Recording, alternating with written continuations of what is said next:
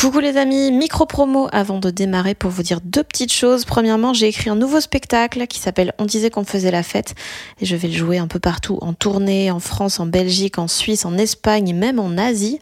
Euh, toutes les dates sont sur fannyruet.com. Et puis deuxième nouvelle, mon roman Bien sûr que les poissons ont froid sort en format poche le 2 mai et il sera dispo le même jour en livre audio. Je l'ai enregistré moi-même, j'ai trop aimé faire ça et je suis trop contente du résultat. Donc euh, yay Hey, I'm Ryan Reynolds. At Mint Mobile, we like to do the opposite of what Big Wireless does. They charge you a lot, we charge you a little. So naturally, when they announced they'd be raising their prices due to inflation, we decided to deflate our prices due to not hating you. That's right. We're cutting the price of Mint Unlimited from $30 a month to just $15 a month. Give it a try at mintmobile.com slash switch. $45 upfront for three months plus taxes and fees. Promo for new customers for limited time. Unlimited more than 40 gigabytes per month. Slows. Full terms at mintmobile.com. Salut, je m'appelle Fanny Ruet et vous écoutez Les gens qui doutent.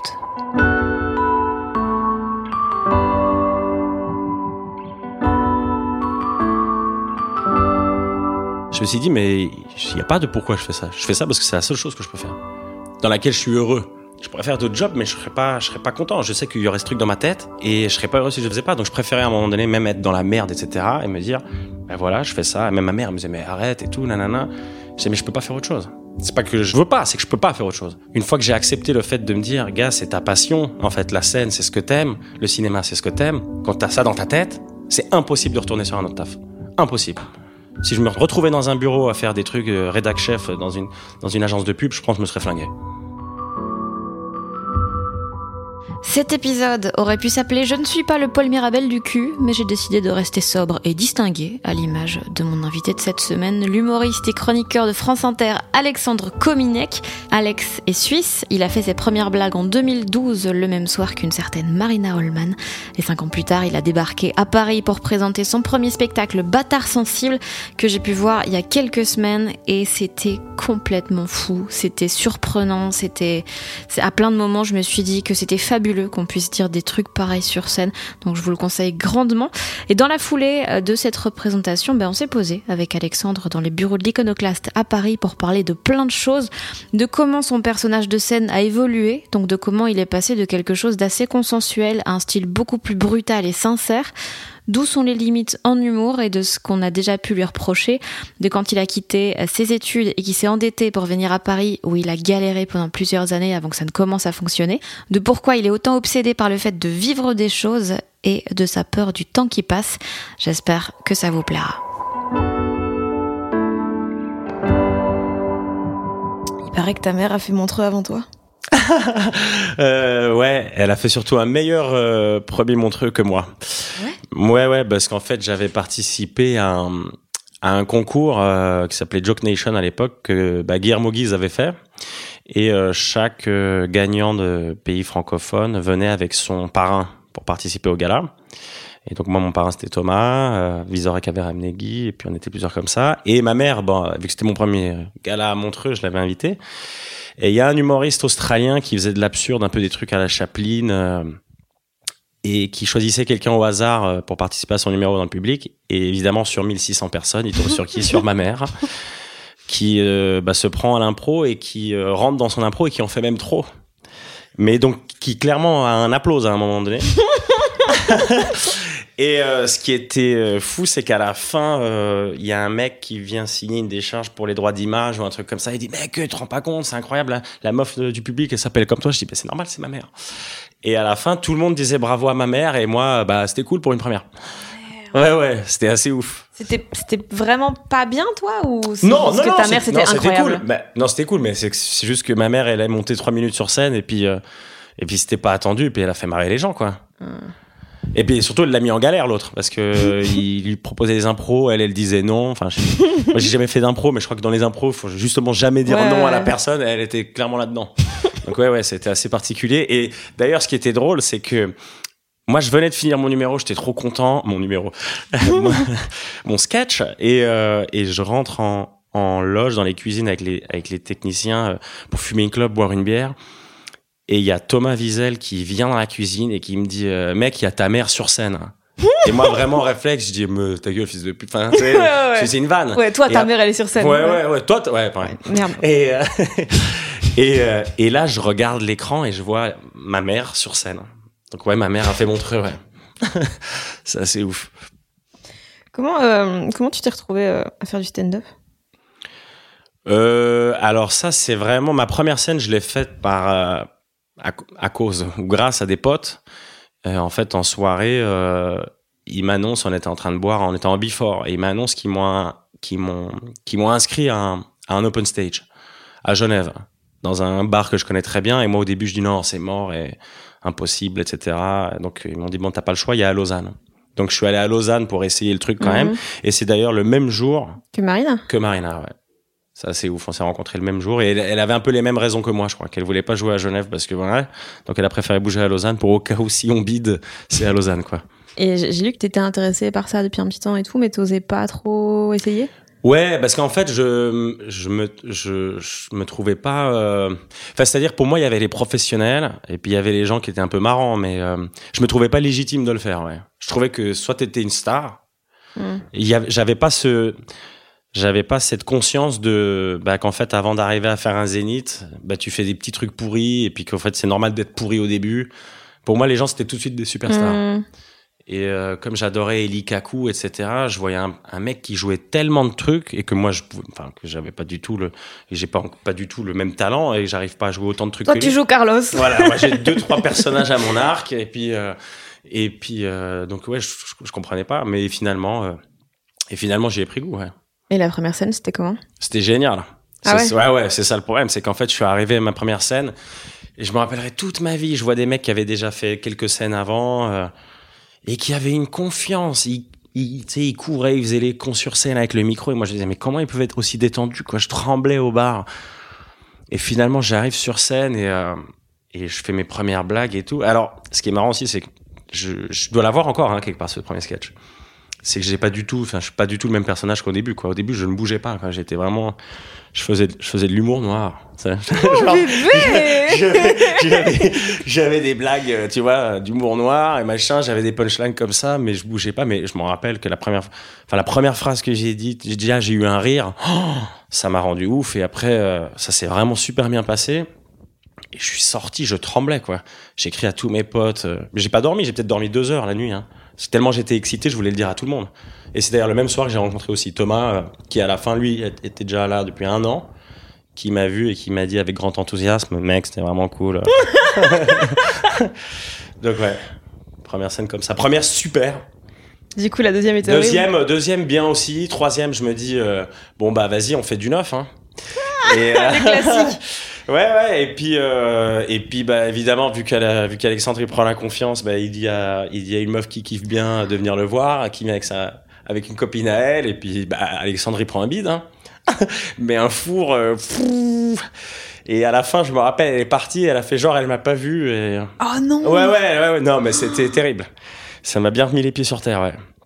Oh, wow. Ouais, ouais, mais voilà, il fallait écrire. Bon, après, c'est vrai qu'on avait tous tendance à écrire du neuf, enfin pas tous, mais vu qu'on jouait une fois par mois en Suisse, tu vois, une fois à Mhm. Genève et une fois à Lausanne, dans les mêmes lieux, moi j'avais, dans les mêmes lieux, c'est- je parle de la Suisse, je reprends tout de suite l'accent, c'est fou. Et euh, en fait, j'avais honte de revenir avec le même texte à chaque fois. Mhm. Donc, euh, on a accumulé plein, plein, plein de textes. Donc, en fait, j'ai eu un, un premier spectacle assez vite, mais qui n'était pas du tout travaillé. Et, euh, et c'est en arrivant à Paris que j'ai vu, j'ai vu des gens dire Ah ouais, donc en fait, les gens, ils peuvent jouer les mêmes 10 minutes pendant deux ans. D'accord. Plus, hein. Ouais, ouais, même plus. Ouais. Même plus. Du coup, t'as eu, un, t'as eu un, une heure avant Bâtard Sensible? Oui. Ou t'en as eu plein, oui. mais qui n'étaient pas vraiment des Bah, spectacles brandés euh? Voilà, bah, j'ai eu un, un premier spectacle avec toutes mes premières blagues. Je crois qu'il manquait même 20 minutes, donc j'ai fait 20 minutes de, de nouveau dans le, dans le spectacle. Après, j'ai fait Bâtard Sensible, mais Bâtard Sensible, euh, en fait, on avait gardé le titre, mais il a, il a complètement changé. euh, Enfin, c'est-à-dire à 90%, c'est plus le même. Je l'avais en Mhm. 2017. Et après, j'ai changé parce que je parlais beaucoup de rupture, d'amour et tout machin. J'ai complètement changé le, le truc. Parce que je me suis en même temps aussi découvert, j'ai découvert un peu mon personnage, mon univers. j'ai trouvé mon clown. Et, euh, et en fait, ça m'a changé bah, toute mon écriture. Parce qu'au début, vraiment, j'étais, je parlais, je, je, je bougeais pas beaucoup, je jouais pas. Et en découvrant en fait euh, ce dans quoi j'étais le plus à l'aise, bah, ça a changé tout mon répertoire de blagues. Et comment t'as découvert euh, ce dans quoi tu étais plus à l'aise? Alors, euh, en fait, il y avait. Euh, je jouais un soir à Genève et, euh, et le soir, on sort avec un pote et vraiment, on se met une race. Pas possible. Et euh, j'arrive dans une, dans une soirée un peu bresson, je commence à parler à une nana, euh, une brésilienne, et il y a un brésilien qui arrive. Euh, s'il nous écoute, qui arrive et qui nous propose de faire un, after chez lui. Et donc, je vais avec mon pote. Et puis, bon, bah, dans l'after, ça part un peu en couille. Ça, se déshabille, ça machin. Le mec me roule une pelle. C'est la première fois que je roulais une pelle à un mec. Et mon pote qui était là, oh gros, t'es sérieux ce que tu fais là? Et tout. Je dis, ouais, on s'en bat les couilles et tout.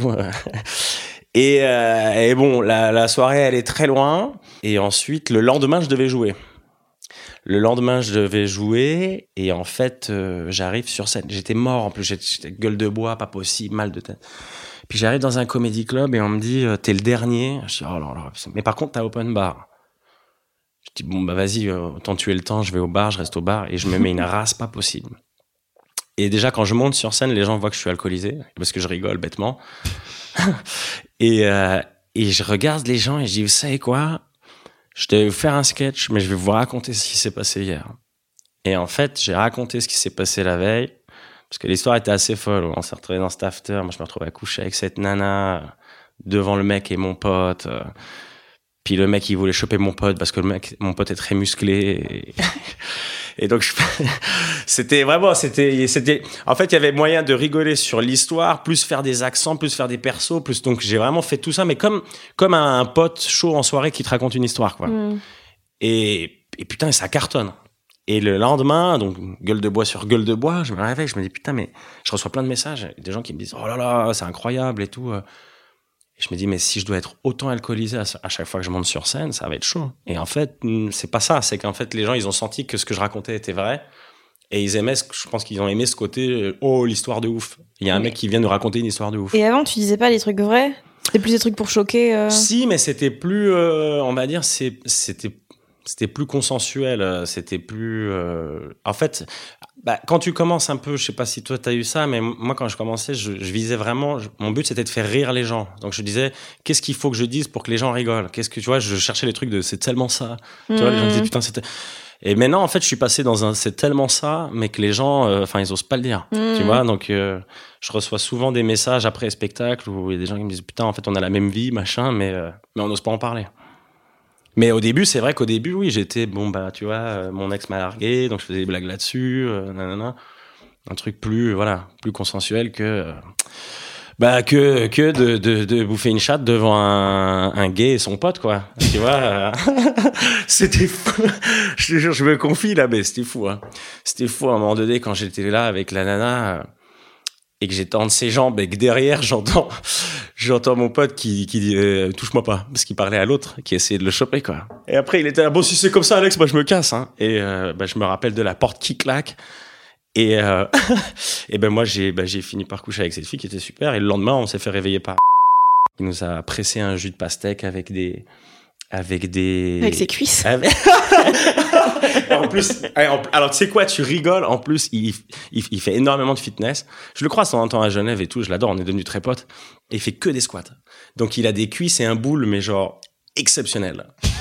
Mais c'était fou cette histoire euh, pff, quand le mec on est arrivé chez lui en deux secondes il s'est mis en string j'ai pas et puis il avait l'air très très heureux de nous voir donc tu vois, quand tu arrives sur un plateau où il y a les gens qui te font des blagues sur, euh, je vais caricaturer, mais euh, le métro, euh, truc, et puis toi t'arrives, tu te dis bah moi hier j'ai vu un mec en string qui bandait pendant que je bouffais la châtaigne d'une meuf. What the fuck? Donc après je me dis évidemment c'est peut-être pas un créneau hyper populaire, mais mais c'est ce qui a touché les gens et en fait c'est ce qui me fait le plus marrer aussi, c'est que je fais je fais ce métier pour pour raconter des trucs qui me font rire à moi. Mais t'as dû. Euh... Parce qu'une fois que t'es sobre, ouais. il faut continuer à assumer ce que tu dis. Oui, oui, c'est sûr. Ah ben, de toute façon, tout ce que je dis, je l'assume. Bah là, je suis complètement sobre, hein, mais, euh, mais, mais, euh... non, mais euh, après, ce qui est marrant, c'est qu'il y a des gens, c'est vrai qu'il y a des gens quand ils me voient sur scène, ils me voient sur scène, ils pensent que je suis comme ça vraiment tout le temps dans la vraie vie, genre méga intense, méga truc, mmh. mais. Et donc non, il y a quand même, un, je fais quand même une part entre ce que je raconte sur scène, mais en fait c'est libératoire. La, la scène, c'est comme si je, je, je confessais mes péchés. Mm. Donc, je les confesse, on va dire, de manière un peu rock'n'roll. Et je me sens bien. Et après, je suis vidé, en fait. À la fin des spectacles, je suis, je suis vidé parce que j'ai beaucoup donné, mais aussi c'est parce que j'ai l'impression d'avoir, euh, de m'être purgé, quoi. D'avoir avoué plein de trucs. Mais ça veut dire que les gens ne voient que la version de toi la plus zinzin. Je pense, ouais. C'est vrai. Ils ont pas une fausse image. Enfin, tu vois, je suppose que euh, en une heure, tu racontes ce qui s'est passé sur genre 15 ans. Ouais, ouais. Donc, ouais, ça donne l'impression que. Genre, par exemple, le fait que t'es hyper romantique, ça, je l'avais pas vu venir, quoi. ouais. Bon. C'est vrai que oui, je suis bah c'est parce qu'en fait surtout qu'on on s'attache euh, on s'attache comme tu l'as dit, c'est un concentré de trucs et il y a beaucoup d'images surtout dans le spectacle quoi. Il y a beaucoup d'images visuelles où en fait euh, bah on retient ça au lieu de retenir le petit cœur qui bat au fond de moi mais mais euh, mais ça me dérange pas que les gens me voient comme ça parce qu'en même temps après il y a une sorte d'image et au final au final les humoristes on est quand même des, des putains de produits où les gens ils se disent bon bah voilà, on sait ce qu'on va voir quoi. Tu vois? Hmm. Mais t'as pas peur de de te lasser de cette image-là et de pas avoir, du- enfin, tu vois, d'avoir du mal à t'en détacher? Alors, euh, bah, pff, pour l'instant, euh, non, parce que c'est à petite échelle. Enfin, tu vois, je me dis, euh, j'en suis pas là, tu vois, à marcher. je suis pas Paul Mirabel, quoi. Je suis pas Mm. le Paul Mirabel du cul. Eh ben, le titre, il est là. Le titre, il est là. non, mais ouais, là, je me dis, là, tu vois, là, je pense que si je marchais dans la rue, effectivement, je me disais, oh, gros, lui, c'est le mec qui prend de la coke avec des putes. Ouais, là, c'est, là, là, peut-être que ça serait compliqué. Pendant que tu te balades avec ta mère. mais ouais, là, ça serait compliqué. Effectivement, là, ça serait. Mais bon, là, tu vois, même, même les gens. C'est ça qui est marrant aussi, c'est que même les gens qui aiment, qui aiment ce que je fais, euh, ils, ils sont, ils, ils viennent un peu discrètement vers moi. Il y a un truc un peu de de mecs qui rentrent dans un vidéoclub pour prendre une cassette de cul, quoi. Tu sais, ils, ils sont là, ouais, à part ça, je, je sais qui vous êtes, j'adore ce que vous faites. Ils sont pas là, oh, Alexandre Cominec, on peut faire une photo. C'est un peu discret, quoi. Donc, bon, franchement, non, ça va pour l'instant. C'est un guilty pleasure. Apparemment, ouais, c'est bien. Euh, Qu'est-ce qui te fait marrer, toi? Euh, Qu'est-ce qui me fait marrer? Ah, j'ai un peu. J'aime les trucs. Euh... Bon, j'aime, j'aime beaucoup tout ce qui est pas consensuel, tout ce qui. Bah, j'en parlais avec Mourad Winter, euh, tu vois. euh, On s'est regardé des spectacles, des trucs, euh, même des blagues et machin, et on se dit c'est marrant, c'est drôle. Hein. Il y a des trucs, c'est très drôle. Il y a des trucs, j'avoue, c'est drôle, mais ça me fait pas. Enfin, je sais pas. J'ai l'impression que s'il y a pas à un moment donné un truc où je me dis, waouh, c'est. Hmm. S'il n'y a pas cet effet genre oh, un peu choc, j'aime aussi les trucs honteux. En fait, quelqu'un qui Mhm. parle de honte. C'est pour ça que j'aime j'aime beaucoup genre Jim Jeffries ou des trucs comme ça. Mhm. C'est qui, bah lui quand je l'ai vu euh, au, au début quand je commençais, il parlait de trucs. Je me dis putain mais on peut parler de ça, de ce de cette honte, de se retrouver dans dans des états pareils et et j'aime bien ça quoi. Je pense que c'est vraiment ce qui me fait rire. Après, je peux avoir un truc complètement. Enfin, j'aime aussi ce que ce qui ce qui m'est complètement différent. Par exemple, un Julien Santini, ça me fait hurler de rire. Parce que euh, Mais c'est fou. En fait, c'est juste la surprise tout le temps. oui, voilà, c'est ça. Ouais. C'est ça. Mais euh, ouais, je pense que c'est ça qui me fait rire. C'est la honte, la honte des gens qui osent la confesser. Et, euh, et puis, ouais, puis, puis la folie, j'aime les gens un peu, tu vois. Au... Ils se posent pas la question de s'ils vont choquer, si les gens vont, être, vont comprendre ce qu'il fait. Parce que Julien, par exemple, Santini, c'est vraiment pour moi le, le bon exemple de ça, quoi. C'est qu'il y a des gens, de temps en temps, ils se disent, mais qui, quoi Ouais. Et après 4 minutes, 5 minutes, ils, bah, ils partent en Mhm. vrille parce que Parce qu'il y a que ça à faire. Ouais, Sinon, c'est ça. euh, c'est horrible. sinon ça va être très long. ouais. Et toi euh, aussi, Thomas euh, Wiesel m'a dit que t'étais encore plus euh, blacklisté des soupers d'entreprise de Suisse que lui, parce que des fois tu faisais des blagues de ton spectacle à des quinquas qui étaient pas préparés. Ah ouais, oui, on avait eu ça. Et, euh, et genre, des fois, y a, les gens s'ils rentrent pas dans ton délire, ça doit être Horrible. atroce. Ah, moi, c'est horrible. Mais en fait, c'est pour ça qu'aussi, c'est compliqué même de, de mettre. Bon, on a fait des plateaux, tu vois, des plateaux d'humour dans des repas dans des repas d'entreprise. Donc, euh, c'est vrai que si. Bah, Thomas, lui, c'est le boss, tu vois. Lui, c'est vraiment le, c'est le goat là-dedans. Il arrive, euh, en 15 minutes, il écrit euh, 20 000 vannes sur l'entreprise. Toi, t'arrives, bon, bah, bon, bah, je vais parler de. Je vais baiser un tabouret. Je, je parle de samedi soir ou de mardi en after? Et c'est vrai que oui, y, il y a eu des incompréhensions totales. Mais après, ce qui est marrant, c'est que maintenant, et je pense aussi grâce à la radio, mon public a, a vachement vieilli. C'est-à-dire que j'ai vraiment un public qui va de 25 à 65 ans.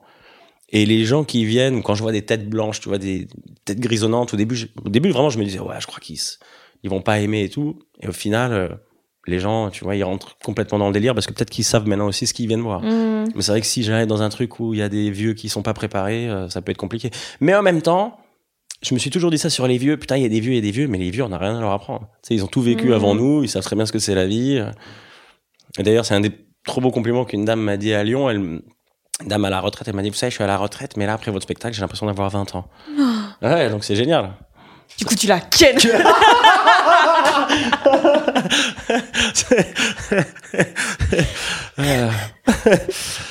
Ouais. Euh,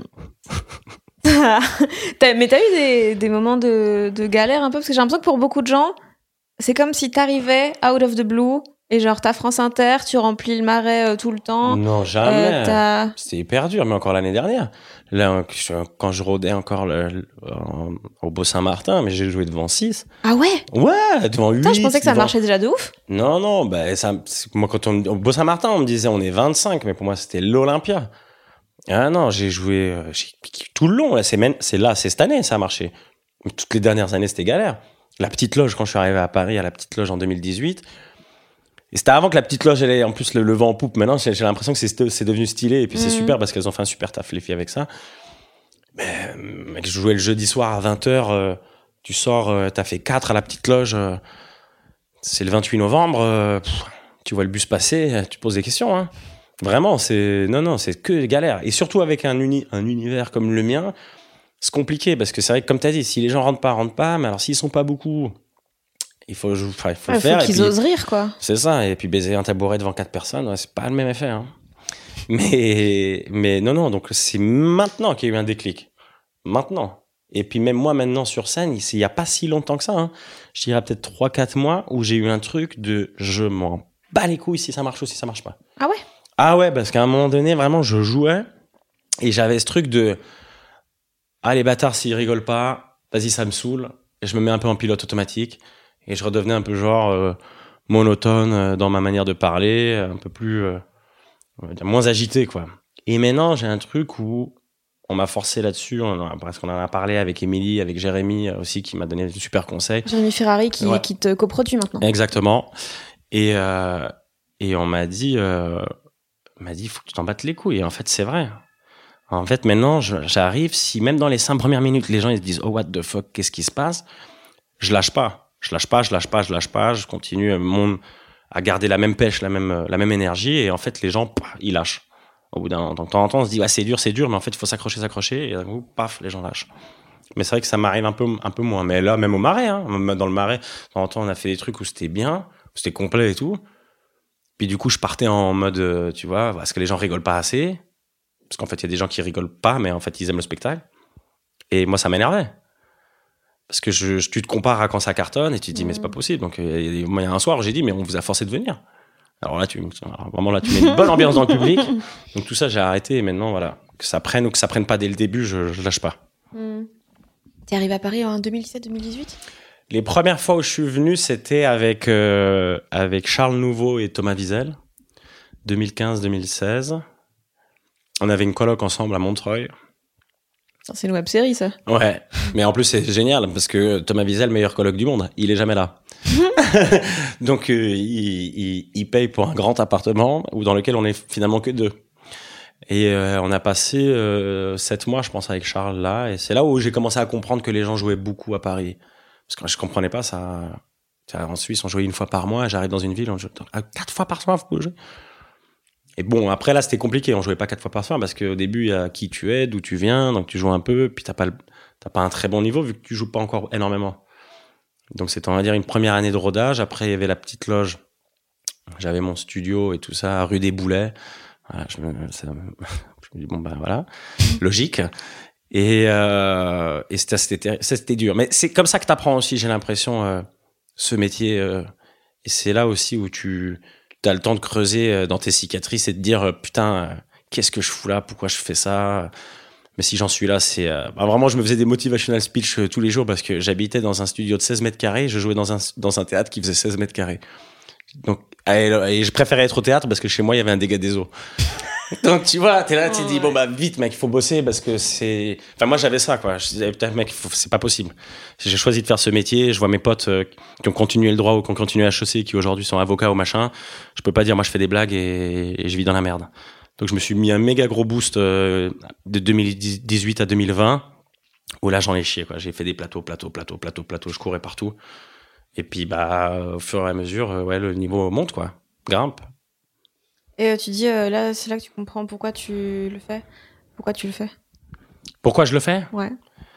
Euh, pourquoi je fais ce métier? Je crois que parce que j'ai pas le choix. En fait, euh, en fait, c'est surtout quand j'étais dans la merde que je me suis dit mais en fait tu fais ça parce que je crois que t'as pas le choix. C'est que la seule chose que tu peux faire parce que si t'acceptes d'être comme ça dedans, dedans, parce que je me suis méga endetté moi en Suisse. En, Suisse, euh, je suis passé d'indépendant à, de, j'ai quitté le truc de salarié, de devenir indépendant. Donc il y avait plein de taxes qu'il fallait que je paye. Évidemment, j'avais pas d'argent. Plus, on a l'assurance maladie tous les mois que je payais pas parce que je préférais payer un, logement à, Paris et plus des billets de train. J'ai accumulé 30 000 balles de dette. J'avais 30 000 balles de dette, euh, plus un appart de merde, plus un truc. Et je me dis, mais qu'est-ce, je me dis, pourquoi je fais ça? Et en vrai, je me suis dit, mais il n'y a pas de pourquoi je fais ça. Je fais ça parce que c'est la seule chose que je peux faire, dans laquelle je suis heureux. Je Mhm. pourrais faire d'autres travail, mais je pourrais faire d'autres jobs, mais je serais pas, je serais pas content. Je sais qu'il y aurait ce truc dans ma tête et je serais pas heureux si je, faisais- je, je le faisais pas. Donc je préférais à un moment donné même être dans la merde, etc. et me dire, ben voilà, je fais ça. Et même ma mère me disait, mais arrête et tout, nanana. Je disais, mais je peux pas faire autre chose. C'est pas que je, c'est pas que je veux, pas, je veux pas, c'est que je peux pas faire autre chose. Et en vrai, euh, une fois que j'ai accepté le fait de me dire, gars, c'est ta passion, en fait, la scène, c'est ce que t'aimes, le cinéma, c'est ce que t'aimes, quand t'as ça dans ta tête, c'est impossible de retourner sur un autre taf. Impossible. Si je me, retrouvais dans un bureau à faire des trucs euh, rédac chef dans une, dans une agence de pub, je pense que je me serais flingué. Parce que j'aurais eu ce truc dans ma tête, on me disait, non, non, non, non, non, je suis en train de faire n'importe quoi. Mais c'est pour ça que j'ai tout lâché pour faire ça aussi. C'est parce que je me suis dit, gars, arrête de te mentir à toi-même. Tout petit, déjà, tu voulais être acteur. T'as toujours été bercé par les humoristes. Tu fais ça, tu vois que t'as un potentiel. Il suffit que maintenant tu, tu, tu travailles. Parce que ça vient pas du jour au lendemain. Donc j'ai dit, bah voilà, je le fais, je le fais maintenant, il faut que je le fasse maintenant parce que je voulais pas arriver aussi à 45 ans avec une femme, des enfants et dire, euh, chérie, je commence l'impro. Donc, euh, Jean-Claude Ouais, ouais, c'est ça. Donc, euh, en fait, je le fais parce que j'ai pas le choix. Je crois que c'est vraiment le seul truc que je peux faire. Bien, et pour être bien dans ma tête. Je peux faire plein de trucs, mais si je veux, si je veux pas me mentir à moi-même, les choses que c'est, je pense que c'est la chose la plus importante dans la vie, c'est pas de se mentir à soi-même. C'est, euh, c'est, euh, bah, c'est obligé. Je, je suis obligé d'être sur scène et, et essayer de faire euh, ce que je, ce que je fais aujourd'hui. Ouais. Et si un jour ça te plaît plus? Ah, c'est marrant, je me suis. J'arrive pas à imaginer ça euh, Mm. pour l'instant, parce que pour l'instant, c'est c'est tellement que du kiff. Mais après, il y a des moments où. Il y a des moments où c'est. Enfin, dans le processus, même, il y a des moments où ça me fait chier. Hein. Mm. Mais c'est ça dure, euh, ça, ça dure euh, quelques heures, euh, peut-être un jour, deux jours. Quand la chronique est passée, ça va. Voilà, voilà, c'est ça. Genre le mardi soir, je déteste ma vie. c'est ça. Et puis le mercredi, 12h30, ça va. Exact, exact. Mais c'est vrai que je me suis jamais demandé si, si tout ça, je sais pas. Parce qu'en fait, en plus, on a je trouve, un métier qui est tellement, euh, qui est, enfin, il y a tellement pas de routine. Mm. C'est-à-dire que même si tu as l'habitude de prendre le train, euh, là en tournée par exemple, je dis, ouais, je suis toujours dans un train. Je suis toujours dans un train. Je disais, ouais, je suis toujours dans un train, mais en fait, je suis pas toujours dans un train dans la même direction. Et c'est ça qui est marrant. Que- Marc Lévy ici. Genre, je me suis préparé, les amis. On m'a dit, je fais un podcast, il faut que je me prépare. J'ai mes petites notes avec moi. Euh, non, mais c'est vrai, je me suis dit ça. Je me suis dit, en vrai, c'est de la chance, quoi. Alors, il y a un petit côté commercial où tu vas de ville en ville pour essayer de vendre ton truc. Mais je trouve que c'est marrant parce que tu rencontres plein de gens. Euh, c'est pas les mêmes tronches, c'est pas les mêmes accueils, c'est pas les mêmes, la même bouffe, c'est pas les mêmes restos. Donc, c'est quand même un truc hyper plaisant. Tu vois? Et je pense qu'avoir un truc routinier, euh, par contre, moi, voilà, au contraire, je parlais de ça avec un pote. J'ai un pote, lui, tu lui casses sa routine, mais il se flingue, quoi. Si, si Mm. tous les jours de la semaine, il fait pas son truc euh, comme ça, il est mort. Je pense que nous, c'est impossible de. T'as pas des, des, quand même des petits points de chute? Des petits trucs euh, où. Des fois, quand genre t'as une grosse semaine et tu te dis, ok, euh, ça, ça, là, ça, j'en ai besoin. C'est le truc que je fais souvent, ça me rassure, je me sens bien. Bah, c'est. Ah, ben. Ben. pff, euh, C'est-à-dire, euh, une activité, tu dis Bah ouais, non, ça peut être du sport, ça peut être. Ouais, le sport, j'en fais beaucoup. Le sport, j'en fais beaucoup. Mais le sport, ça rend. C'est ce qui me permet d'être bien aussi, qui m'évite de faire d'autres conneries.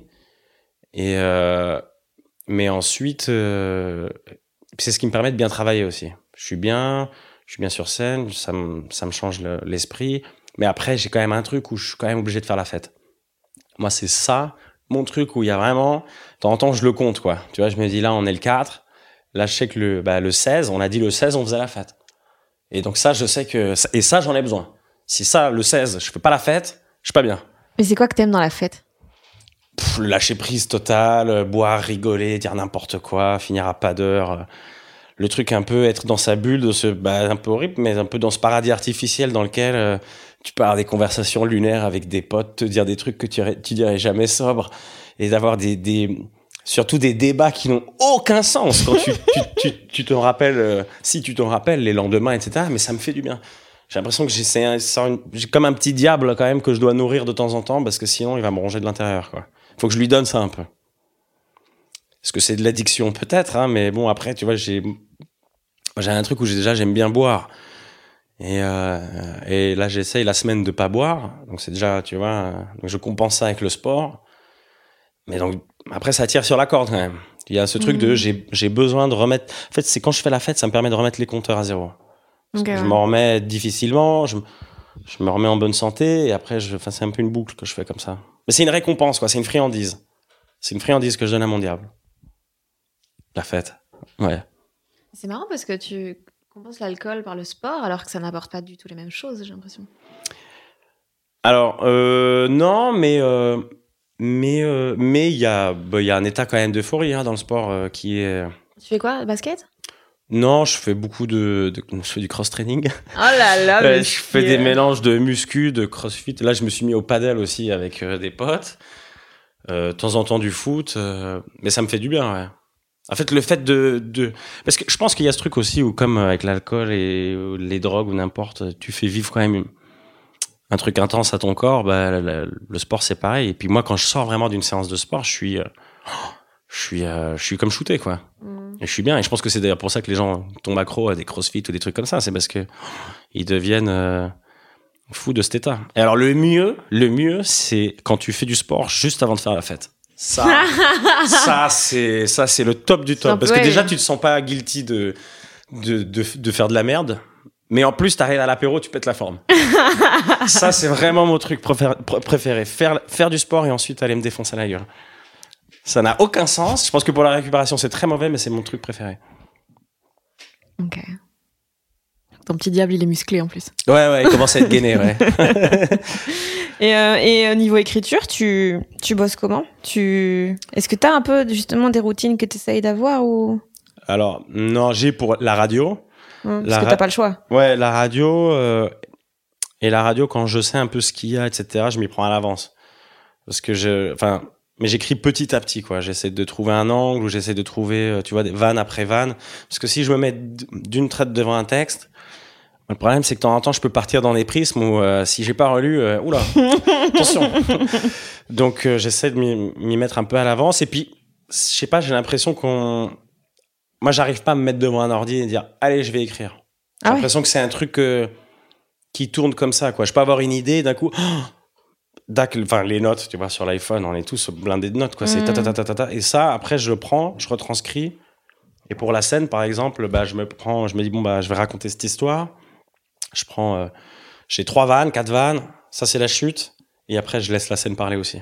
Je suis obligé de me laisser en, Ah, genre t'improvises. euh, je suis un peu, ouais, ouais. Je me, je me mets parce que quand je suis en état de d'autodéfense comme ça où je sens qu'il, je sens qu'il faut faire rire, de temps en temps il y a de la spontanéité qui me permet de trouver des trucs que j'aurais jamais trouvé devant un ordi. hmm. Et surtout, surtout pour, euh, surtout en matière de jeu, j'ai des scènes de jeu dans mon spectacle que j'aurais jamais trouvé euh, en écrivant euh, le truc. C'est que c'est la scène qui m'a aidé à trouver ça. Hmm.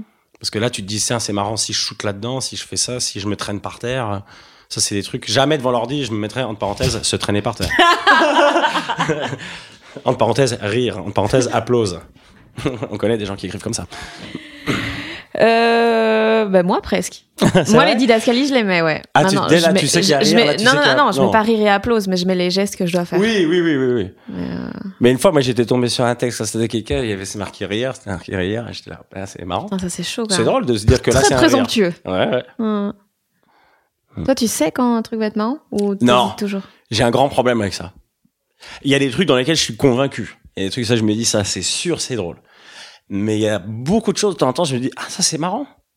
Tu vois, il y a beaucoup de trucs où je, j'ai, je me dis, les gens rigolent à ça, euh, c'est, je m'attends pas. J'ai un, j'ai un mauvais radar euh, humoristique. Et ça. Ah, c'est très con. C'est très très con. C'est très très con parce que du coup, ça prend beaucoup de temps. Mais c'est Mhm. pour ça aussi que j'ai besoin d'aller tout de suite sur scène. Pour que je sache, et c'est en fait, c'est le public qui m'aide à, à trouver le curseur de ce qui est marrant, ce qui est pas marrant. Parce que si je mets que ce qui est marrant, déjà moi, euh, ça va être Bresson. Euh, mais, euh, mais le public m'aide. Et c'est vrai que la dernière fois, je me dis, putain, c'est quand même. Enfin, je, je, je relis des chroniques ou des trucs comme ça. Et les gens rigolent à des trucs. Je me dis, mais c'est. Ah bon, ça c'est drôle Bah oui, c'est méga drôle. Et c'est vrai que c'est con. hein. Je me dis, putain, c'est- tu fais un métier quand même, ça serait bien de savoir ce qui est marrant, ce qui est pas marrant. T'es un gars bresson? Je suis... Non, mais non, mais c'est dans l'humour. Enfin, si tu vois, si je pouvais vraiment faire que des trucs horribles, je pense que je serais cancel en deux secondes. hein. Je t'avoue, j'aurais pas pensé que t'allais tenir jusqu'ici. non, mais ça, ça- tu te lâches une phrase là-dessus dans ton spectacle, c'est que tu, tu peux pas faire de capta. Ben, alors, c'est-à-dire qu'on peut pas faire de. On, on peut pas, on peut pas, on peut pas prendre deux minutes de mon spectacle Mhm. pour les mettre comme ça sur Internet. C'est pas possible de faire ça. Parce que si on n'est pas dans le bain, on... sorti du contexte, je, je Tu es nazi. Je, suis- ouais, je suis mort. nazi et tout. Je suis tout.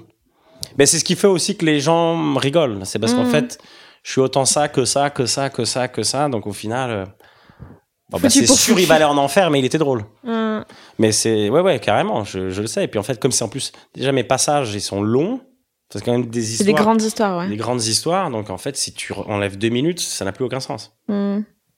Hmm. Et euh, t'as déjà eu peur d'avoir dit un truc où ça allait trop loin et les gens ils allaient pas capter. euh, Non, j'ai déjà été surpris par des gens qui m'ont dit ouais alors ça. euh.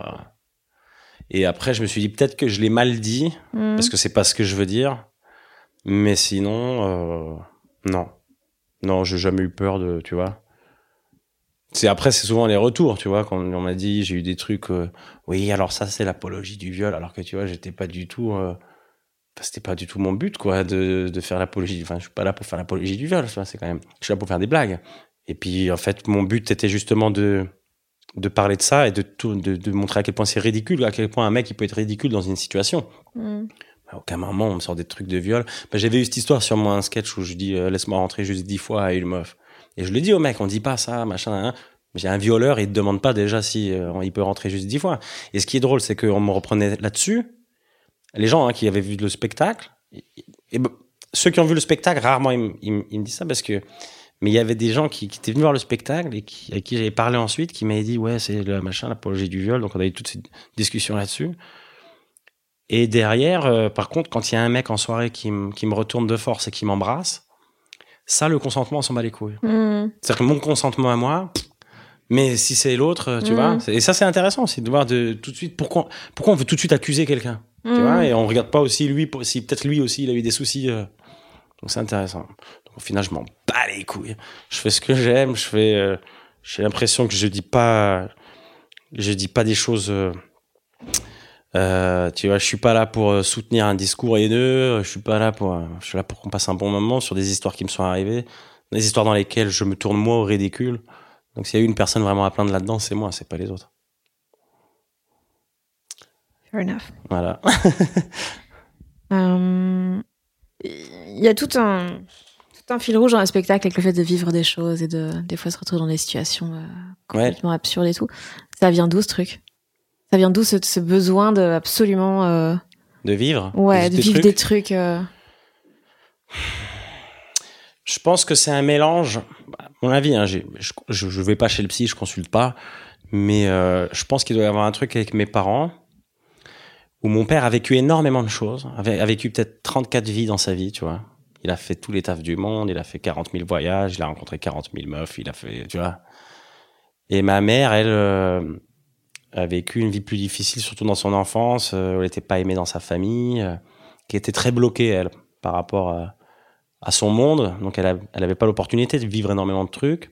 C'est une fois qu'elle est partie de la maison qu'elle s'est épanouie, machin. Mais même après, quand on a grandi, on a grandi sans mon père. Donc, je la voyais, elle était quand même bloquée par un certain truc, pendant que l'autre vivait de ouf. Donc, j'avais ce, truc où je disais, il y en a un qui s'amuse quand même, euh, elle qui galère.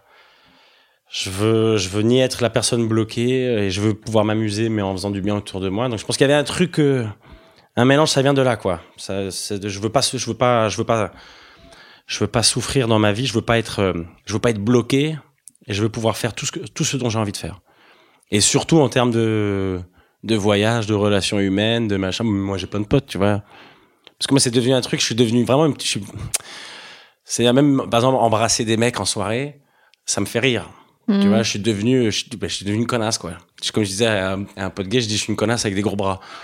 Parce que, euh, comme t'as des copines comme ça bourrées qui s'em- qui s'embrassent en soirée, ben, moi j'ai commencé à faire ça avec des potes gays. Et puis j'ai des potes à moi qui me disent, mais, mais, qu'est-ce qu'on s'en bat les couilles, on sait pas. Et puis même, à un moment donné, je, je franchis un peu le pas dans un truc un peu en after. Je sentais que ça allait, tu vois.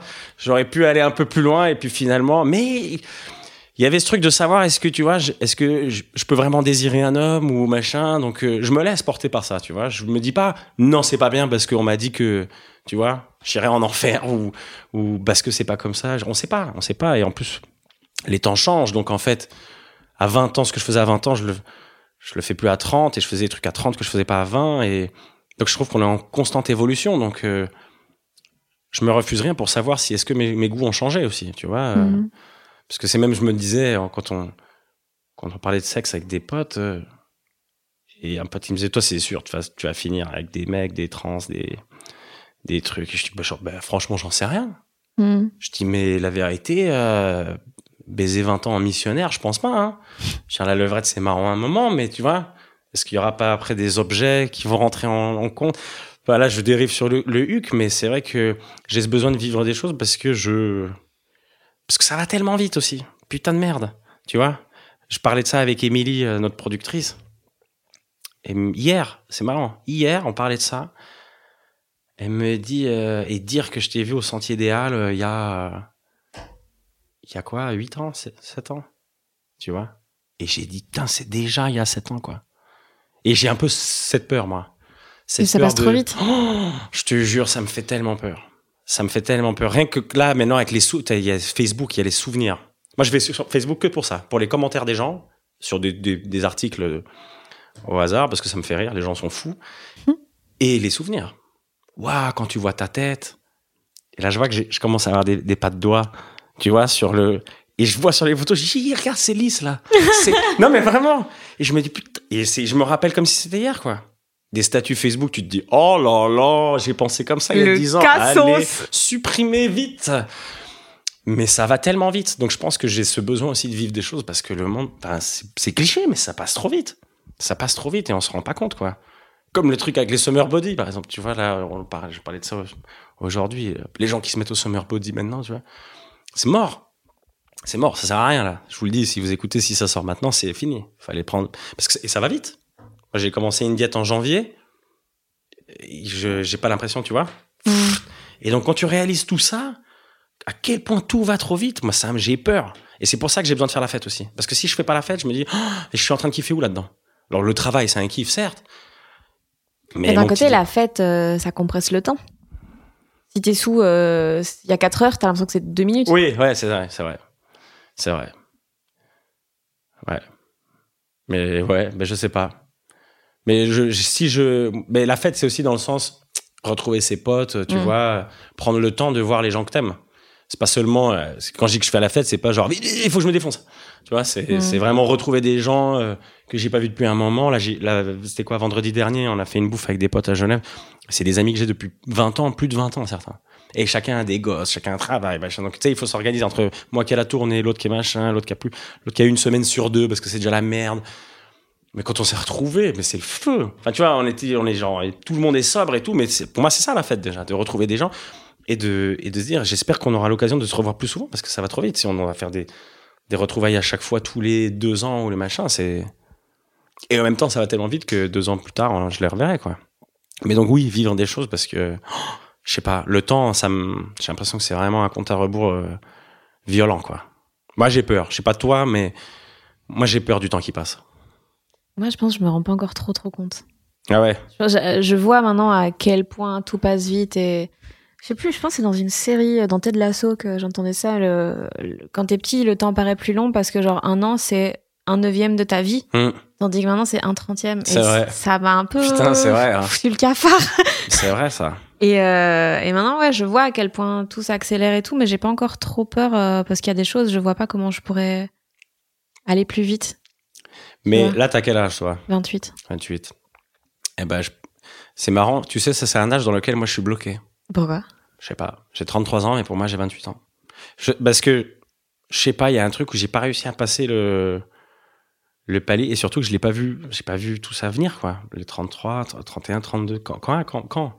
Et c'est horrible. Et on m'a dit, on- c'est connu, on dit, plus tu vieillis, plus ça va vite. Mais c'est abusé. C'est abusé. C'est-à-dire que là, à la fin de l'année, j'ai 34. What the fuck? C'est, ça fait peur. Et je te jure que je suis bloqué à 28. Je me rappelle de mon anniversaire de mes 28 ans. Le thème, c'était Narcos. Tout le monde était habillé en, en narcotrafiquant. On avait fait des faritas et des machins. Évidemment, évidemment. Voilà.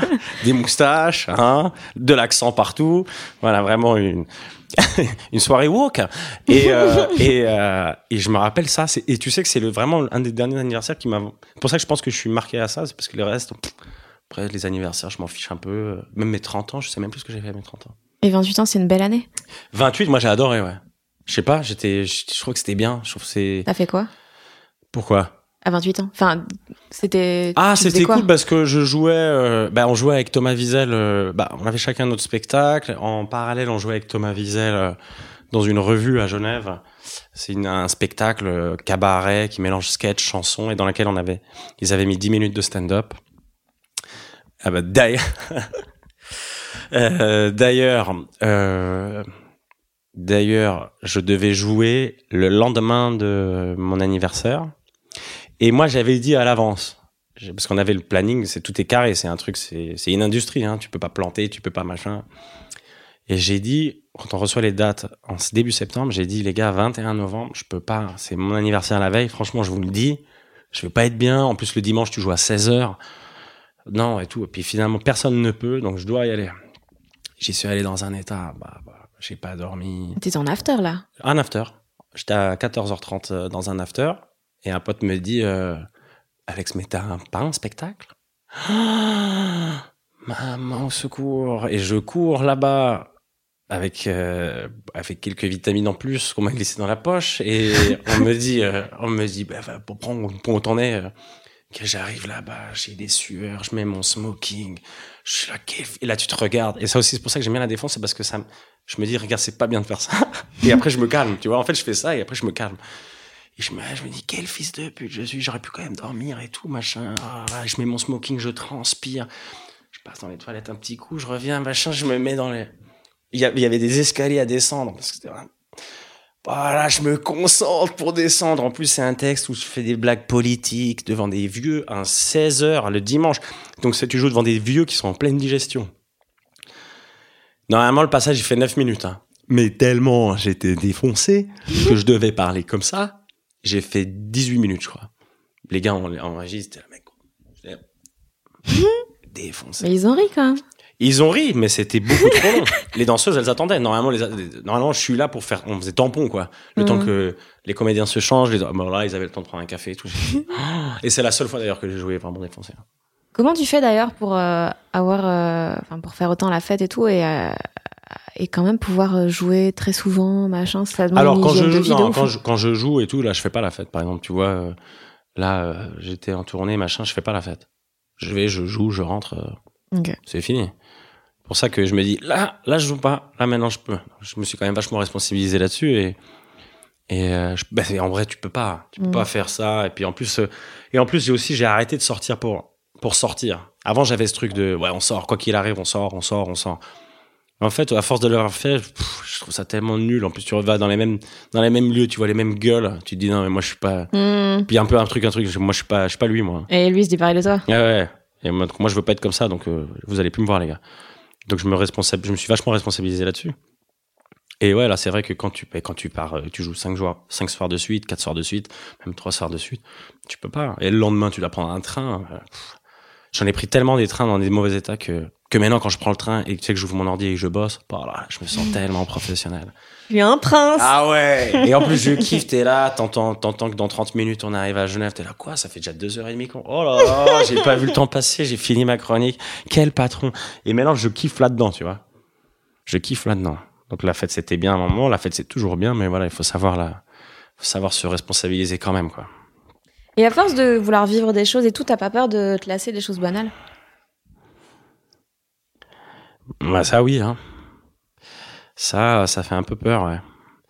Ça fait un... Mais je- c'est pour ça que je sais pas, c'est... euh, Mais je me suis dit... Bah après, banal, euh, c'est dans, dans, dans, quel sens, euh, banal euh, La vie de tous les jours, comme ça pas, ouais, juste, et tu passes la soirée chez toi, t'es comme putain, bon ben, euh, j'ai- j'ai rien à faire, euh, je- qu'est-ce que je fais? Tu peux plus euh, apprécier juste être avec des, des, des, des, des gens normaux. euh, c'est- mais non, mais tu vois. Je sens pas qu'avec des gremlins et des, et Non, non, démons, non, hein, mais, des gens genre calmes, Oui, tu oui. vois, ou juste, vas-y, on est posé, on, on Bah non, mais ça fait euh, du bien justement parce que tu vois, bah, si je faisais ça tous les soirs, euh, je deviendrais fou. Mais tu vois, si un soir je vais dîner chez des amis qui sont calmes et posés et tout, euh, ça me fait plaisir. Mais après, c'est, euh, sais pas, j'ai pas, j'ai la peur de, j'ai pas la peur de d'une vie banale. J'ai la peur surtout avec le temps qui passe. J'ai la peur de de de devenir vieux d'un coup. Et parce qu'en fait, je me, je, je me vois vieux, mais j'arrive pas à imaginer le cadre autour de moi. Tu vois, genre, euh, genre je me vois euh, les cheveux grisonnants et tout ça, mais j'arrive pas, j'arrive pas à voir dans quoi je suis. Si je suis dans un studio, si je suis dans un appart, si je suis dans une maison, si je- et ça, ça, ça m'angoisse un peu. Ouais. Donc j'ai- je me, je me lasse pas. J'ai pas, j'ai pas cette peur de la vie machin, mais j'ai la peur de où ça va me mener. Et t'as peur de manquer quoi? Je sais pas. L'argent, j'ai peur. Mhm. J'aimerais gagner beaucoup d'argent. Ça, je le cache pas. Euh, Parce qu'aussi, quand on, quand t'as eu un manque Hmm. d'argent. Euh, Il y a des gens qui me disent ouais mais c'est pas tout. Ouais. Non, mais ça t'apporte la sécurité pour bah pouvoir oui, le bien quoi. sûr. Moi j'ai vu ça avec ma mère. J'ai commencé à travailler très jeune. Dès que j'ai pu à 16 ans à l'âge légal en Suisse, 16 ans je bossais. Côté des cours, euh, je faisais du ménage. Après j'étais vendeur. Après j'étais machin tout le temps à côté des cours. Donc euh, t'es obligé. Ça c'est vraiment ça c'est une de mes peurs dans la vie, c'est de manquer d'argent. Et en même temps j'adore flamber putain tu vois. Et ça c'est mon putain de côté tunisien. Ça, c'est le côté du père. Et le côté euh, sage, c'est le côté de ma mère, quoi. Donc, je suis un peu un, un mélange de ces deux où je dis, ouais, il faut quand même que tu prévois. Tu flambes dans quoi? Euh, J'aime beaucoup inviter mes potes. Hmm. Euh, après, je peux avoir, maintenant, je peux avoir des, petits- des petits caprices, quoi. Des petits trucs de, je m'attendais pas. Je me dis, si je rentrais chez Gucci. tu sais, boah, comme, tu sais, juste pour jeter un œil, tu vois. Et après, tu, tu testes un truc, tu dis, ah, c'est cher, mais c'est quand même, c'est quand même, je comprends pourquoi c'est cher, tu vois. Et alors, autant maintenant, par exemple, les sapes, je commence, j'étais pas du tout comme ça, hein. Mais je commence un peu plus à aimer les habits. Et alors, surtout, je déteste tout ce qui est, euh, hein, les Zara, les trucs machin, j'y vais Et plus. les- ouais, la fast fashion. euh. Ah, ça, je vais plus du tout. Mm. Donc, tu vois, maintenant, même je me dis, ok, tu claques, mais je préfère mettre, tu vois, allez, je vais mettre 800 balles dans un truc. euh, mais au moins, voilà, je sais que ça a été fait en Italie ou en France ou machin. et- mais c'est vrai que la fast fashion, Zara, tout ça, je peux plus mettre les pieds, quoi. Mm. Ça m'a tellement dégoûté, tous ces reportages que j'ai vus et tout ça. J'ai dit, là, c'est très grave, en fait, si je. Et je trouve ça fou, hein. Toujours aujourd'hui que les gens euh, aillent normal. Ouais, ouais. Je trouve ça fou. Surtout pour des trucs qu'on va jeter. euh, Ouais, qui vont durer euh, C'est ça qui est horrible. Donc non, je peux avoir, je peux claquer là-dedans. Ouais, je peux claquer là-dedans. euh, Je peux claquer euh, le- les restos. J'ai ce- bah, j'ai j'ai ce putain de truc de mon père. J'invite quoi. C'est des trucs de tu te prends pour un seigneur. Mais euh, ouais, j'aime bien, j'aime bien. euh. Après, je fais ouais, je suis pas un grand, grand, grand claqueur, mais quand je claque, ça claque. Tu vois, il y a des gens qui vont se dire, bah, il y a d'ailleurs, il y a des gens qui vont se dire, ouais, t'es un ouf, mais en fait, ils se rendent pas compte qu'ils ont claqué 100 balles là, 150 balles là. Mhm. Moi, c'est clair que d'un coup, je peux mettre 1000 balles. Parce qu'on a fait un resto, que j'ai invité mes potes et qu'après on est sorti, j'ai pris une bouteille. Mais, mais voilà, c'est 1000 balles et puis c'est 1000 balles et puis euh, pendant trois semaines, je vais, je vais, rien- je vais rien gaspiller, tu vois. Mhm. Alors que eux, en trois semaines, ils ont racheté trois t-shirts, euh, Hmm. une paire de baskets, machin. Donc, euh, donc voilà. T'as confiance en toi aujourd'hui? Un, un peu plus, ouais. Un peu plus. Mais j'ai pas, euh, j'ai pas une grande confiance. Enfin, je suis pas un mec très confiant. je, je dirais même peut-être que je suis timide, mais, mais parce qu'on me voit sur scène comme ça très confiant, mais en vrai, tu vois, même quand j'arrive devant des gens que je ne connais pas, je suis pas du tout le mec qui fait le malin, qui fait des vannes. Il y a des gens comme ça. Je, Mm. je trouve ça très fort. D'arriver sans complexe, de parler, machin. Si je connais pas les gens, en fait, je suis tellement observateur au début que que j'ouvre pas ma gueule. Mais, euh, mais après, je sais pas si c'est un manque de confiance. Aujourd'hui, j'ai un peu plus confiance parce que je, parce que déjà, j'ai payé mes dettes. Parce que j'ai des gens qui me disent que c'est super ce que je fais. Et parce que j'ai, j'ai un retour des gens qui me, qui me donnent confiance en moi, ouais. Et je pense que j'avais besoin de ça aussi. D'un truc où, où on me dit, mec, c'est bien ce que tu fais. Parce que moi, j'ai, ma mère, par exemple, m'a jamais dit ça. Parce qu'elle vient d'une famille où elle était délaissée complètement, donc, euh, ça, même là, quand elle, mais là, c'était quoi, la dernière fois que je l'ai vue, je lui ai dit, bon, bah, j'y vais. Elle me fait, bon, bah, on fait la bise. Parce qu'elle a, un accent polonais. Mais elle le dit en rigolant, parce que elle l'a jamais fait ça. Donc, elle me fait la bise et elle rigole. Elle dit, oui, parce que je vois, tu fais la bise avec tout le monde. Bon, bah, là, il faut qu'on fasse la bise, nous aussi. Mais elle m'a jamais, tu vois, c'est, pour être, là, elle est fière, ma, ma mère, elle est fière de moi maintenant. Mais aussi, j'étais un con au, au lycée, au collège et tout ça, donc, euh, donc mon, mon comportement un peu crapuleux, plus euh, le manque de, tu vois, de d'empathie. Ça aussi, j'ai un manque d'empathie. C'est, je pense que c'est aussi de ma mère, tu vois, de- les gens qui me parlent de leurs problèmes ou machin. C'est pour ça qu'en vrai, je te dis, je fais jamais de podcast, etc. C'est, c'est parce que écouté les problèmes des gens. pff, alors je m'en bats les couilles. Et là, si vous nous écoutez, vous dites, oh, bah, c'est le con. Bah ouais, mais voilà. Je le fais parce que c'est Fanny, c'est, c'est une pote, c'est ma pote. Et parce que il- le, le podcast est super, mais il paraît. mais, Je, je m'attendais, je me disais, tu mais, le mytho. mais, mais ouais, bah, bien sûr. Non, mais parce que je te jure, moi, j'ai un truc. euh, ma mère, elle a jamais eu ça, quoi. Ma mère, c'était, tu sais, j'avais un problème. C'était, bah, ferme la gueule et avance, tu vois. Tu sais, tu fais ton truc. Euh, tu as des problèmes, t'en auras toute ta vie. Hein. T'as- t'as- si là, t'as un problème, faut pas t'arrêter là. Hein. Faut continuer. Le problème, c'est que c'est pas une bonne méthode parce qu'après, les problèmes, ça reste dans la tête. Et après, t'as beaucoup de trucs où, au bout d'un moment, euh, en fait, il y a plein de choses que t'as pas réglées au bon moment. Et là, tu craques. Là, tu peux avoir des trucs où. euh, Putain, je pensais pas du tout que c'était comme ça avec ta mère. Moi, j'avais l'impression que vous étiez hyper fusionnel. euh, parce que quand t'as dit euh, confinement, euh, je suis retournée à Genève, j'ai, je l'ai vécu avec ma mère. Ouais, ouais. Je m'attendais à ce que du coup vous soyez.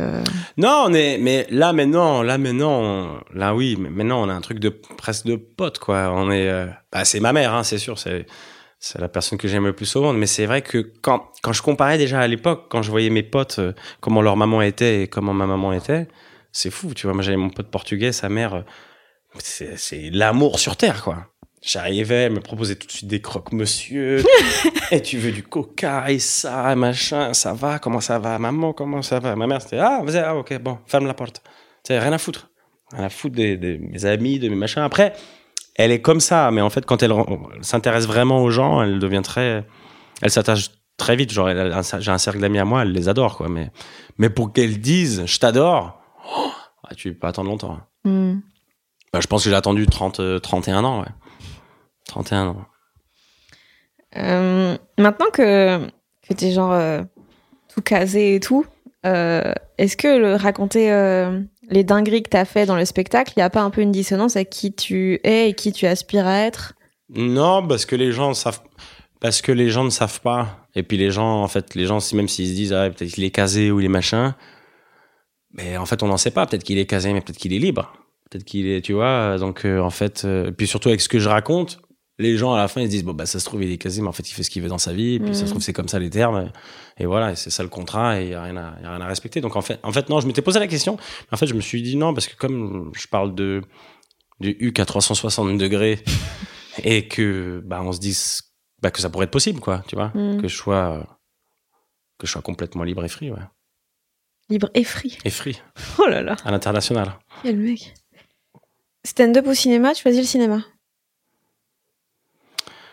Bah c'est compliqué euh, c'est compliqué parce que c'est deux trucs que que j'adore mais le cinéma en fait le cinéma c'est mon vrai rêve d'enfant et que je n'ai pas encore euh, que j'ai pas encore vraiment réalisé tu vois. Donc euh, donc je pense que c'est le fait que je l'ai pas réalisé ou que j'en fasse pas qui fait que je choisis cinéma parce que c'est comme Ouais, un- C'est la femme mariée, quoi. voilà ouais c'est ça c'est ça. C'est comme un voilà le truc de et euh, mais le ouais, le- je sais pas le, le stand enfin je pourrais jamais m'en séparer parce que c'est c'est c'est quand même fou d'arriver devant des gens que tu ne connais pas de raconter tes conneries que les gens rigolent. Enfin je je, je m'en j'en reviens toujours pas tu vois même force de répéter le spectacle en temps tu, tu joues le quatrième, quatrième fois de suite dans la semaine, tu retournes au théâtre, tu tu te remets tes blagues, t'es c'est tout. Et en fait, t'arrives sur scène, t'oublies. T'oublies ce truc de répétition parce que les rires, euh, c'est pas les mêmes. euh, Puis cette dose d'amour que t'as en direct, que tu n'as pas au cinéma, euh, ça, je pourrais- Donc je pense que oui, le cinéma, c'est parce que c'est un fantasme. Ouais. qu'est-ce que t'aimes là-dedans? Dans le cinéma, Ouais. Euh, bah, j'ai j'ai tellement aimé de, de films que je pense que ce que j'aime, parce qu'en vrai c'est chiant, hein, les, tournages que tu fais et tout, euh, t'attends plus que tu tournes, euh, t'as des horaires pas possibles pour le peu que tu tournes. euh, ce que j'aime là-dedans, je sais pas ce que j'aime là-dedans. Je crois que c'est, mais je crois que c'est parce que ça fait partie de ce truc de rêve de depuis tout petit, tu vois. tu vois, j'étais fan d'acteurs américains, gaulés, euh, comme des dieux. euh, Enfin, parce que bon, je regardais Rocky Balboa, j'adorais ça. Mais euh, donc je pense qu'il y a un fantasme d'arriver à ce niveau-là, de se dire toi-même, oh regarde, tu fais du cinéma un peu comme ceux que, ceux que t'admirais à l'époque. Mais après en rendu, je sais pas parce que je déteste me regarder. Donc c'est bizarre. Je pense, en fait, je ferai des films. Si un jour je fais des films, et je, je, je sais même pas si j'arriverai à, tu vois. Hmm. Genre le court métrage avec Marina, je l'ai regardé, mais genre j'ai, Ah, il était top, hein. ouais, bah, Putain, bah, l'histoire était, était super et, et la réelle était ouf, mais c'est Mhm. vrai que c'est dur à regarder. Hein. Enfin, moi, je, je sais pas toi, mais moi, j'ai vraiment du mal à encore m'entendre. Au début, on a de la, pa- de la peine à s'entendre, m'entendre, maintenant, je peux. Mais, euh, mais me regarder, bon, c'est. Donc, c'est vrai que c'est bizarre de faire, tu dis, le- qu'est-ce que j'aime le cinéma. Je sais pas, mais je trouve qu'un bon film, en fait, c'est surtout le fait, un- tu regardes un bon film, il y a quand même un truc, tu, tu sors, t'es, t'es content, quoi. Ça, ça, tu te dis, waouh, c'est, c'est beau qu'on puisse raconter ça. Là, j'ai eu ça avec, euh, c'était quoi, avec L'Innocent. Je, je sais pas si tu l'as vu, le Non, film de. Louis Garrel. C'est un film réalisé tout simplement, ça se voit qu'il n'y a pas un gros budget, je pense, derrière. Putain, tu le finis, t'es, t'es bien, quoi. Tu sais, t'es, t'es content, t'as, il y a, il y a du rire, il y a de l'émotion, il y a un truc euh, que tu n'as pas forcément dans un spectacle d'humour, tu vois. Donc je pense que c'est ça, c'est le chercher aussi d'autres émotions, parce qu'attention, si je veux faire du cinéma, je veux pas faire des comédies, euh, je veux Mhm. pas faire que de la comédie. T'es pas frustré des fois de devoir faire rire les gens dès que tu parles? Vu que ton métier c'est toujours ça. Ouais, ça c'est lourd. Ça, en fait, en fait, tu sais plus trop après comment doser le curseur. Là, comme quand t'es invité sur des plateaux télé ou des trucs comme ça, tu sais pas trop. euh, Et en temps, je déteste les gens que tu sens qui sont là pour faire des blagues, des Mhm. blagues, des blagues. Donc ouais. Et après, le pire, c'est, mais en fait, t'es pas si marrant que ça, quoi. Ouais. Alors ça, c'est le pire, c'est dans la vie privée, quoi. Hmm. C'est quand on dit en fait t'es pas marrant, tu dis mais ferme ta gueule, t'as payé. payé. Ouais, c'est ça. tu payes. Tu payes, je te fais des blagues. Donc euh, oui, être le, le bouffon un peu de service, ah, allez, il y a Alex qui arrive, il va nous faire marrer, alors que t'as pas du tout en fait. Non. C'est quoi dont t'es le plus fier? Euh, le truc dont je suis le plus fier. Euh, je sais pas. Je dirais moi, je pense. Franchement, hein. Parce que euh, je pense. Moi, dans le sens de, de tout ce que j'ai fait. Parce que les gens se rendent pas compte. Ils se rendent pas compte de, des sacrifices qu'on peut faire. euh, ça peut paraître présomptueux, hein, mais je m'en, plus, je m'en bats les couilles. Je vous dis vraiment ce que j'ai sur le cœur. Euh, le fait de se dire, euh, je me lance là-dedans, j'accumule des pressions, des dettes, euh, je rends pas forcément les gens hyper heureux. Autour de moi, il y a plein de gens qui disent, mais gars, il y a des millions de personnes qui veulent faire ça. Qu'est-ce que tu fais, bla bla bla. Et là, quand ça commence à maintenant un petit peu à remplir et tout, tu vois des gens qui sont là, mais de toute façon, gars, c'était sûr. ah, les fils de pute. Ah ouais, ben franchement, je t'ai dit, parce que là, j'ai eu ça récemment, donc je peux te dire, ouais, c'est le parcours. Je suis pas fier de moi, je suis fier de mon parcours. Voilà, le parcours que j'ai fait, je peux, en, je peux en être très fier. Je suis très fier de, de ça, je suis très fier de travailler avec l'équipe avec laquelle je travaille. C'est fou, tu vois, bah, quand on parlait d'Émilie, tu vois, Émilie, euh, j'ai connu, pour moi, c'était la grande productrice, tu vois, machin, nan, nan.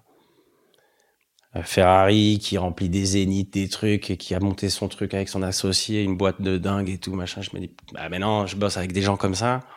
Bah, je suis fier de ça aussi quoi. Tu vois, c'est ouf. À un moment donné, je me suis dit gars, c'est ouf. Donc euh, surtout vous maintenant, ne foire pas. Donc c'est une nouvelle étape que tu arrives. C'est ça qui est aussi drôle et c'est pour ça que c'est un métier intéressant, c'est que on fait plein de trucs pour arriver à un certain niveau.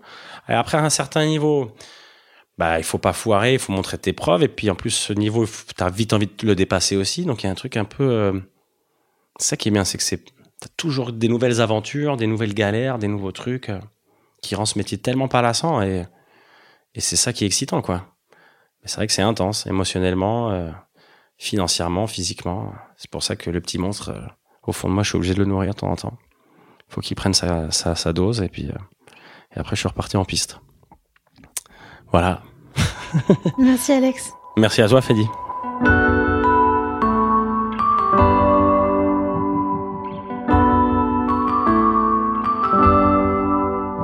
J'espère que cet épisode vous a plu. Alexandre Kominek est en spectacle un peu partout. Il reviendra à Paris en septembre au théâtre du gymnase. Je mets le lien de réservation dans la description. Et j'y glisse également tous les endroits où suivre Alex sur les réseaux. Et puis comme toujours, je rappelle que vous pouvez aussi me suivre moi sur les réseaux, Fanny Ruet sur Facebook, Twitter, Instagram. Et puis n'hésitez pas à vous abonner à ce podcast, voire à le soutenir financièrement via Acast ou Patreon. Tous les liens sont en description. Des bisous et cet épisode, bien sûr, a été mixé par le fabuleux Maxime Moitieu.